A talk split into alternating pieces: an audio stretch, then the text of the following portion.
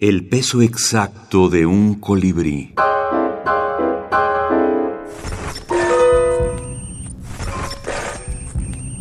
Julio Torri.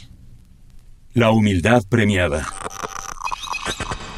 En una universidad poco renombrada, había un profesor pequeño de cuerpo, rubicundo, tartamudo, que como carecía por completo de ideas propias, era muy estimado en sociedad y tenía ante sí brillante porvenir en la crítica literaria.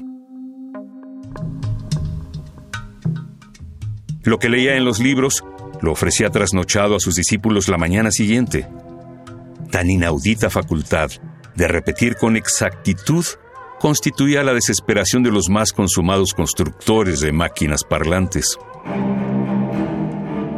Y así transcurrieron largos años hasta que un día, en fuerza de repetir ideas ajenas, nuestro profesor tuvo una propia, una pequeña idea propia, luciente y bella, como un pececito rojo tras el irisado cristal de una pecera.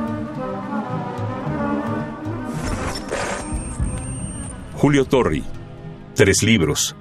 Fondo de Cultura Económica, 1996.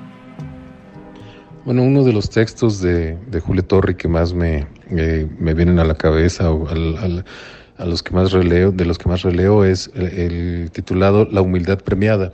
Es, breve, son tres párrafos de tres o cuatro líneas eh, cada uno, donde, donde hace un poco la, sátira o la burla de eh, la ironía de ese personaje que él mismo encarnaba, que es el, maestro, el maestro que se la pasa eh, leyendo y dándole vueltas a, ideas ajenas, que, que después de tanto transitar las páginas ajenas, termina teniendo una idea, un día una idea propia.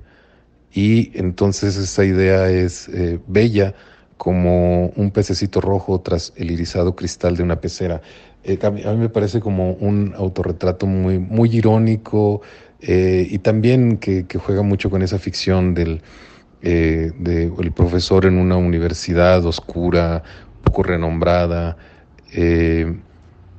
que a pesar de, no tener ideas propias, eh, tiene un brillante porvenir en la crítica literaria. Es decir, eh, Julio Torri aprovecha como su eh, propio oficio para, para hacer la, crítica de, de, un personaje que pues está muy cercano a él, pero que es totalmente distinto de él. Luis Jorge Bone, editor y escritor.